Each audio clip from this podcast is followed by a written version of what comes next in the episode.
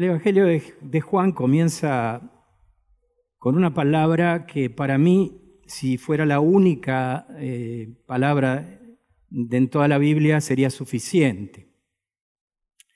Porque cuenta que Dios vino en forma de hombre y lo dice de esta manera, que en el principio era el verbo, la dinámica de Dios, porque Dios también es verbo, no es sustantivo, no es un objeto, sino es sujeto es alguien activo. Eh, por eso en la adoración hay una diferencia entre adorar un objeto, haber hecho de Jesús un objeto, o la relación que yo establezco de amor con ese sujeto que se llama Jesucristo. Es sujeto como yo, se hizo hombre, persona. Y estando en esa condición, como dice también Pablo en una de sus cartas, fue por nosotros al sacrificio máximo, alguien que va por amor aun cuando nosotros no lo merecemos. Pero Juan dice algo maravilloso, dice que a lo suyo vino, con, con una misión para mostrarnos a Dios, pero los suyos, los de su propio pueblo, no le recibieron. Y agrega y dice, los que le recibieron, los que sí le recibieron, les dio poder para ser hechos hijos de Dios y entonces dice que son engendrados no de voluntad humana, sino cuando uno nace en la presencia de Dios, cuando uno recibe lo que Dios tiene para uno, cuando uno recibe a Jesucristo, entonces es engendrado de arriba. Tiene otro ADN, más allá de nuestra naturaleza, más allá de nuestros genes, Dios ha venido a tu vida. Por eso hay una serie de acontecimientos que te han pasado, de los cuales a lo mejor has perdido conciencia, desde pequeño o pequeña hasta hoy. Cosas que te fueron llevando a veces a la controversia, a veces a cuestionarte si Dios existe, pero no creo que estés aquí por casualidad. Esa serie de acontecimientos que hacen una unidad en toda tu vida, las virtudes, los defectos, los acontecimientos festivos, los acontecimientos tristes, te han traído hasta aquí y forman parte de tu historia. Y aquí estás delante de Dios y estás escuchando una palabra que dice, a los que le reciben les da poder de ser hechos hijos de Dios, ya no engendrados en su propia historia humana, sino de Dios. Si esta mañana sientes que tu vida ha caído en un vacío, que es un desierto, que te sientes seco, te sientes seca, si tu vida tiene un límite el cual ya no puedes traspasar, si te levantas todos los días con la angustia de qué hacer con tu vida, si de repente has perdido el sentido porque alguien te lo quitó, esta es tu mañana. Este es el momento en que puedes decir, Señor, te recibo porque quiero ser un auténtico hijo de Dios. Así que está bueno que en esta mañana le digas, Señor, yo soy uno de los que te recibe. ¿Eh? Cuando yo me anoté en las filas evangélicas, era un trastornado, un tipo equivocado y Jesús cambió mi vida, el predicador decía, recibilo en tu corazón. Y yo que era un tipo racional dije, uh, una manera poética de decir todo tu ser, tus emociones, tu razón, si reciben a Jesucristo, entonces tu ser recibirá una vida absolutamente nueva. Las cosas viejas van pasando y he aquí, todas son hechas nuevas. Por eso pude comprender que en Cristo soy una nueva criatura y que ya no veo como antes. Puedo mirar diferente. Es como que los ojos de Dios vienen a tu vida cuando recibes a Jesucristo. Por eso en esta mañana no quiero dejar pasar esta oportunidad, porque no es casual que estés aquí. Y si lo estuviste pensando, si de repente eh, Dios te sorprendió esta mañana con esta palabra, es el momento en que recibas a Jesús y le digas, Señor, ahora ven a mi vida, yo necesito que estés en mi vida. Necesito que entres en mi casa, que vengas a mi hogar. Necesito que las cosas que se han deteriorado vuelvan a, deteriorado vuelvan a restaurarse. Necesito que esto que es mi vida y que está mal, vuelva a ser una vida llena de tu presencia, llena de Dios. Señor, quiero conocerte y por eso te recibo en esta mañana. Así que inclina tu cabeza ahora y si lo sentís, haz esta oración. Señor, yo te recibo. Ya no quiero ser igual. Te entrego toda mi vida. Te entrego mi hogar. Te entrego el mundo de mis relaciones. Te entrego lo que me ha herido. Te entrego la lástima que me tengo. Te entrego todo. Quiero ser una persona nueva en el nombre de Jesús. Y esta mañana yo conscientemente decido por vos. Vení a mi vida, Señor. Aquí tienes un hogar, aquí tienes un lugar para que tu presencia esté para siempre. En tu nombre, Señor. Amén. Amén. Si has hecho esta oración y nunca la habías hecho, contale a alguien en esta mañana, alguien que es tu amigo, alguien que, con el cual viniste, y si no, venía a contármelo al fin de este culto. Espero, ¿ok? Una de las personas que recibió al Señor en la Biblia, para mí, No me digas que es el tuyo. Padre, por fin una. Pues lo de propósito, ¿me tengo que bajar? Porque si es de Dios, me bajo. Pero por favor, eh, pastora, si usted puede ponerlo en silencio, ¿ok? Esto me lo mandó Dios, gracias. Tengo, tengo para un año ahora de darle porque se reía de mí cuando les decía a ustedes que usen menos pantallas. Y resulta que como esta mañana voy a depender de la pantalla, pero me traje la Biblia, esa que tiene papel, entonces me gastó hasta el día del, de qué sé yo. Bueno, una de las personas que, que recibió al Señor en su casa se llamaba Marta. Y cuenta así la historia de Juan, que está en capítulo 10 y verso 38 en adelante. Si me pones la pantalla, la leo de ahí. No. Juan 10, 38. La leo de acá.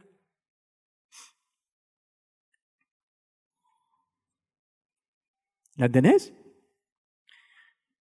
¿Eh? Bueno, la leo de acá. Jesús siguió su camino y llegó a una aldea donde una mujer llamada Marta lo recibió en su casa. Marta tenía una hermana llamada María, la cual se sentó a los pies de Jesús para escuchar lo que él decía. Perdón, es un error mío, amado mío. Perdón, estaba sufriendo por mí, porque me estoy poniendo grande, ahora te puedes quitar.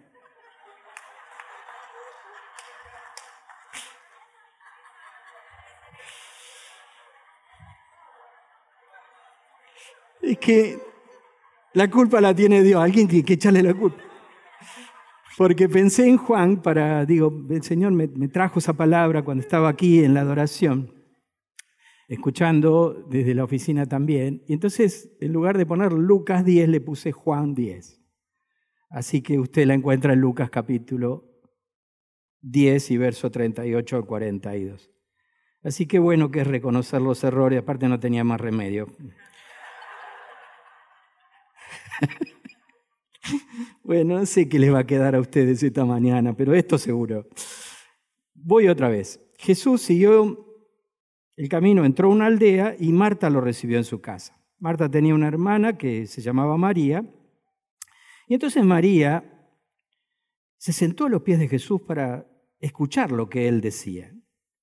Pero Marta, que estaba atareada con sus muchos quehaceres, se acercó a Jesús y le dijo, algo lógico, Señor, ¿no te preocupa nada que mi hermana me deje sola con todo el trabajo? Dile que me ayude. ¿De qué hubiera dicho? Esta mi hermana siempre la pasa bien final yo hago todo el trabajo. Señor, no te preocupa, ¿no? Estaría media celosa, qué sé yo, ¿viste? No, este es el empoderamiento femenino, pero celosa al fin. Y entonces Jesús le dijo, Marta, estás preocupada y afligida por muchas cosas, pero solo una cosa es necesaria. María ha escogido la mejor parte y nadie, nadie se la va a quitar. Esto no es como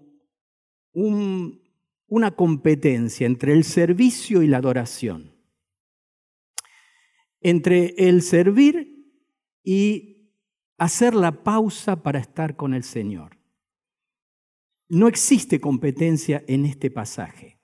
Es un pasaje maravilloso, sencillo y doméstico, capaz de entender cualquiera, porque es una situación bastante común aún en los hogares. Jesús paraba mucho en Betania, le gustaba parar en la casa de estos hermanos. El Evangelio nos lo muestra. De hecho, cuando María empieza a conocerlo a Jesús, enseguida es cautivada porque entendió que la presencia del Cristo era la presencia de Dios. Entonces pudo entender también, descifrar qué era lo importante. No es que Jesús retó a Marta por los quehaceres, sino le dijo, Marta, ella escoge la mejor parte y vos no te das cuenta que estás atravesada por cantidad de preocupaciones, incluso preocupaciones que tienen que ver con el diario vivir. Pero ella escoge la mejor parte porque yo me revelaré a ella, me revelaré a ustedes. Escoge la mejor parte porque yo he venido a buscarlos y a cambiar, como decíamos recién, la vida de ustedes. Cuando yo entro en una casa, todo va a cambiar. Esta es la idea de que hayas recibido a Cristo esta mañana o hayas renovado tu fe en Jesús. La idea de que la atmósfera de tu hogar ha de cambiar porque hay alguien que entendió que era lo importante en medio incluso de lo urgente. La historia que cuenta Juan nos encuentra con María, Lázaro y Marta un poco más adelante y dice que Jesús estaba con los discípulos. Y entonces María, que había aprendido en una relación única con el Señor, fue por más y dice que sacó un frasco de nardo puro, que era, ¿viste cuánto valen los perfumes hoy, no? Este, me regalaron un perfume que lo tengo puesto. ¿Escuchaste? Lo tengo puesto. Una familia me regaló un perfume que dice amor y humor se llama. Qué mejor combinación. Pero no le digo la marca porque... Pero ¿cómo cuestan los perfumes? Son, tenés que, no sé, tres sueldos tenés que tener para pagarte un buen perfume. María tenía ese perfume y lo derramó en los pies del Señor, a tal punto que los discípulos dijeron, ¿cómo gasta esto? Y especialmente comandados por Judas, que era el tesorero del grupo y metía la mano en la bolsa, dice la palabra, y entonces Judas le dijo a los demás, ¿viste? Porque siempre hay uno que tiene una palabra muy sabia. Le dijo, le dijo a los demás, pero esto se tendría que haber vendido y dado a los pobres. Porque pensaba en los pobres Judas. ¿Viste? Ahora Juan dice, no, no pensaba en los pobres. Era que sustraía de la bolsa. ¿Te suena? No, en Argentina jamás pasaría eso. Pero bueno, Jesús le dijo, pero si a los pobres siempre los tiene con ustedes, ¿por qué decís que esto se... A mí nunca me van a, no, no, no siempre me van a tener. Pero los pobres, ¿por qué hace propaganda con los pobres? Si a los pobres los tenés siempre, ¿por qué no hiciste antes algo por los pobres? ¿Sí? Jesús es muy práctico en esto. Pero dejá porque ella me ha ungido para lo que va a venir. Yo voy a ser dado en sacrificio por todos, por todos ustedes. Entonces María Gastó todo lo que tenía, pero no es una cuestión de dinero como pensaba Judas, sino es una cuestión de actitud. Esta mañana te pregunto, ¿serás capaz de valorar a Jesús de tal manera que inviertas en Él? ¿Que inviertas tu vida en Él? Porque no se trata de la ofrenda, se trata de tu ofrenda como persona. Se trata del valor que le des al, encuentro con Jesús, a la relación con Jesús. No se trata de números, sino se trata de valor. Como dice Tommy Tini, creo que dice en uno de sus libros, puedes conocer el precio de todo, pero el valor de nada. ¿Cuánto vale este momento en tu vida? ¿Cuánto vale este momento donde tratás de escuchar la palabra de Dios, tratás de ver para adentro y ponerte en armonía con Dios? ¿Cuánto vale? ¿Cuánta plata vale? ¿Cómo, cómo se puede medir? El agua, como decimos siempre, hierve a 100 grados centígrados según esta latitud. Ahora, ¿cómo se puede medir el amor que vos le tenés a Jesucristo. ¿Cómo se puede medir tu relación con Él? Eso tiene que ser puesto, como decía el pastor de jóvenes hace un poco de tiempo, eso tiene que ser puesto en valor. Y si no pones en valor a Jesús, seguramente vas a estar atareada, preocupada, ansiosa, ansioso, quién sabe, lleno de dificultades, sin poder hacer la pausa necesaria para llegar a Él. Espero que en esta mañana, al escuchar esto, vos escojas la mejor parte como María. Es una cuestión íntima entre vos y Dios, pero lo que Dios tiene para tu vida cuando escoges la mejor parte es algo maravilloso. Es algo que todavía tenés que descubrir. ¿Crees que llegaste a algún lado? lamento decirte que no, todavía hay mucho trabajo, todavía hay mucho tiempo de Dios en tu vida, todavía no llegaste al nivel que Dios te quiere llevar. Y eso hace falta que lo comprendas esta mañana para que tu vida razone, sienta y piense diferente. Hace un tiempo vi una charla TED de un señor que se llamaba Rick eh, Elías. Fue uno de los pasajeros de un vuelo, esto fue algo real, de un vuelo que en medio de su ruta eh, empieza a tener dificultades. Él le pregunta a la, a la azafata, ¿qué está pasando? La azafata lo tranquiliza y le dice, bueno, eh, nada, no, no se preocupe, pero el avión se movía raro, a tal punto que en unos segundos más se vuelve a, mover. El avión había perdido un motor. Y, entonces en unos minutos más el avión vuelve a tener un, algo, el vuelo se había enrarecido. Entonces él va a preguntarle otra vez a la azafata y antes que le pregunte el capitán dice en, por el altavoz en el avión, dice prepararse para el impacto. Entonces esta charla, él le puso un nombre que, dice así, espero recordarlo bien, las tres cosas que aprendí cuando se estrellaba mi avión. Las tres cosas que aprendí cuando se estrellaba mi avión. Y entonces dice que la primera cosa que él aprendió es que todo cambia en un instante. Todo puede cambiar en un instante. Nosotros ya estamos bastante, eh, hemos practicado bastante en estas pandemias, ¿no? Pero todo cambia en un instante. ¿Y qué le enseñó que todo cambia en un instante? Porque no sabemos el momento. Quién sabe, hoy estamos hablando y esta noche estemos partiendo a la presencia de Dios. No lo sabemos, pero qué bueno que es esa conciencia, porque incluso más en Occidente nosotros vamos de espalda a la muerte. Es como que negamos la muerte. En un cierto sentido la muerte no nos es útil porque al negarla escapamos de ella. En cambio, cuando nosotros entendemos, cuando de repente sabemos que tenemos un tiempo para vivir, entonces es cuando de repente decimos, ¿qué estoy haciendo con mi vida? ¿Qué sentido tiene mi vida? Por eso negar la muerte no es bueno. Tampoco estar absolutamente todos los días, me voy a morir, me voy a morir, me voy a morir. Pero este aprendió que la muerte puede abrazarla en cualquier momento. Entonces, lo primero que pensó fue en cuántas personas él les hubiera dicho que las quería y que ahora no podía.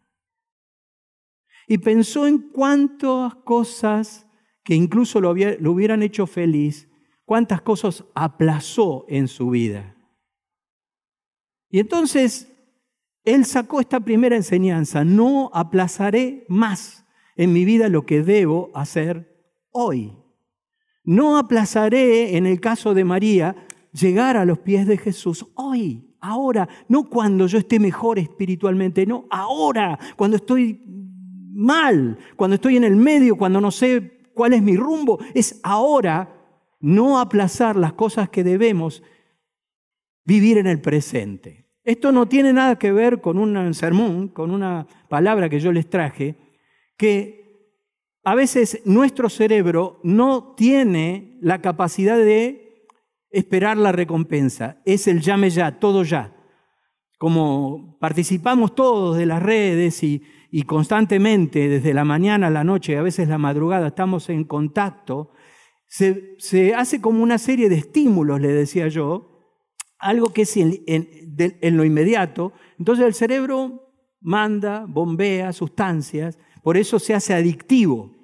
¿sí? Entonces uno tiene que saber hacer pausas ahí y eso sí postergarlo. Yo puedo postergar un placer inmediato, aunque no reciba ningún like, aunque no, no, no, mire lo que me gusta, yo puedo postergar un placer inmediato por un placer superior el día de mañana. Tu cerebro te va a agradecer, te dije la otra vez, si vos podés eso aplazarlo. Pero esto que dice este Rick es diferente. No aplazar las cosas importantes de la vida. Porque la segunda cosa, dice él, que aprendió, es que por culpa de su ego, la pasó muy mal por culpa de su yo, preocupado por cosas intrascendentes, no hizo las cosas que tenía o podía hacer con personas que sí importan.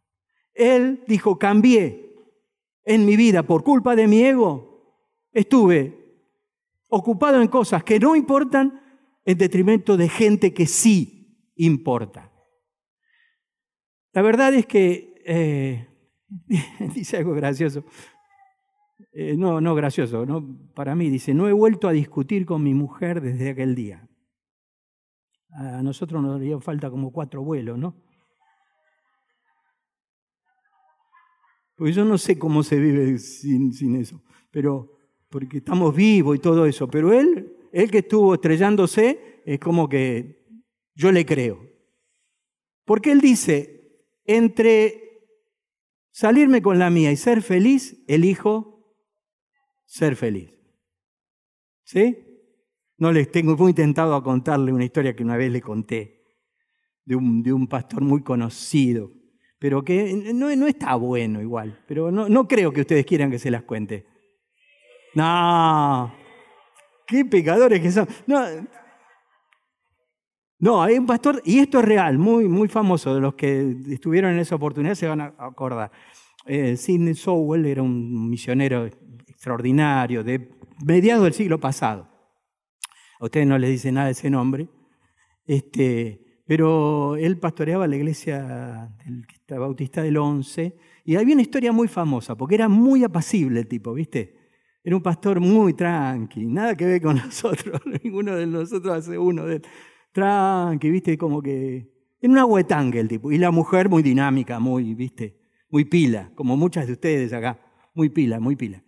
Entonces viene un, miembro de, la iglesia, le dice, pastor, Carlito, este, me, tiene cansado porque, bueno, y le cuenta toda una historia.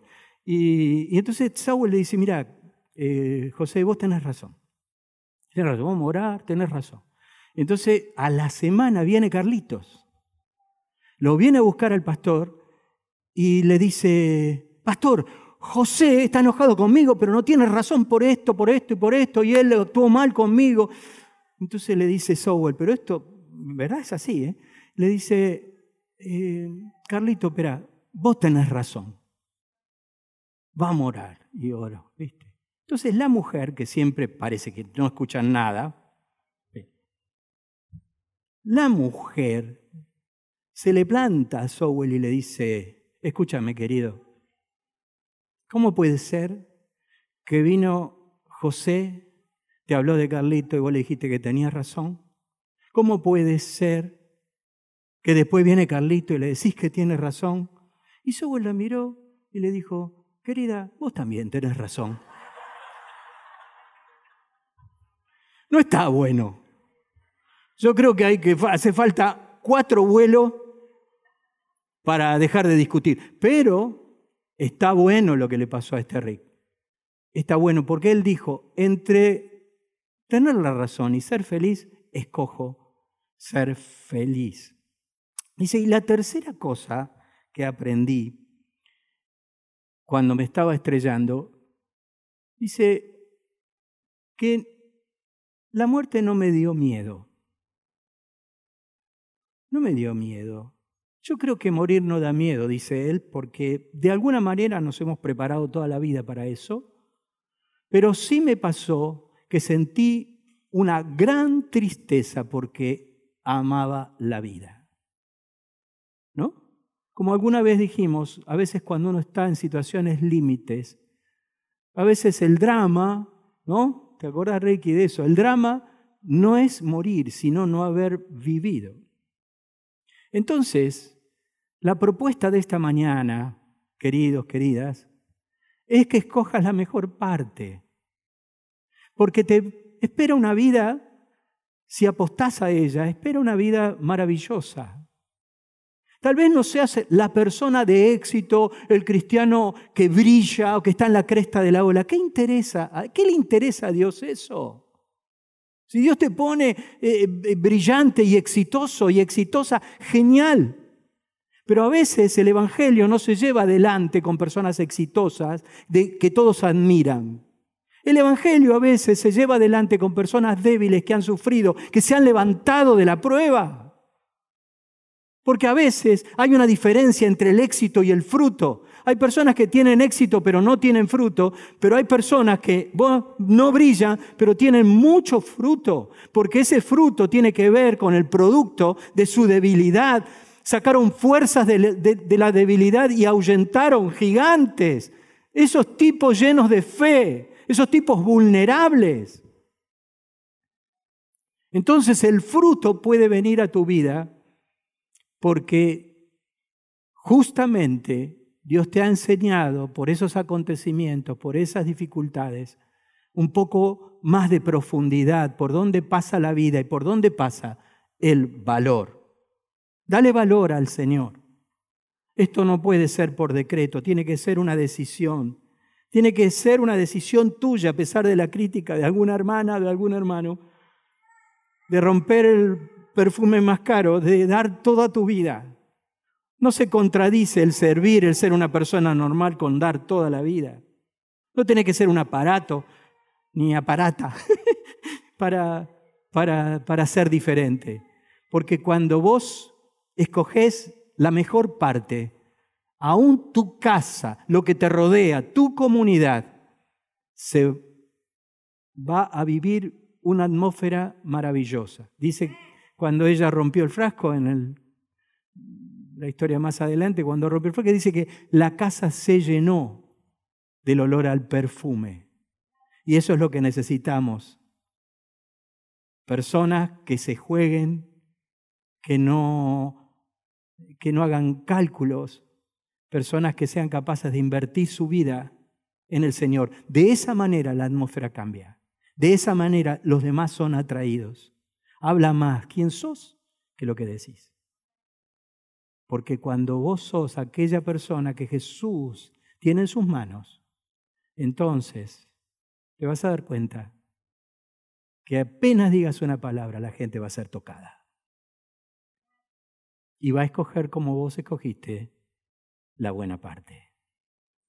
Me gustaría que la iglesia esta sea como una Betania y especialmente como una casa de María, Marta y Lázaro, donde las personas que entren aquí se vean envueltas en esa atmósfera maravillosa, porque la presencia de Dios está activa. ¿Y quién la activa? Los que han escogido la mejor parte. Yo le agradezco a las personas, aunque no lo saben, y agradezco a Dios por ellas, a los que buscan, a los que contra viento y marea, esperanza contra esperanza, buscan al Señor.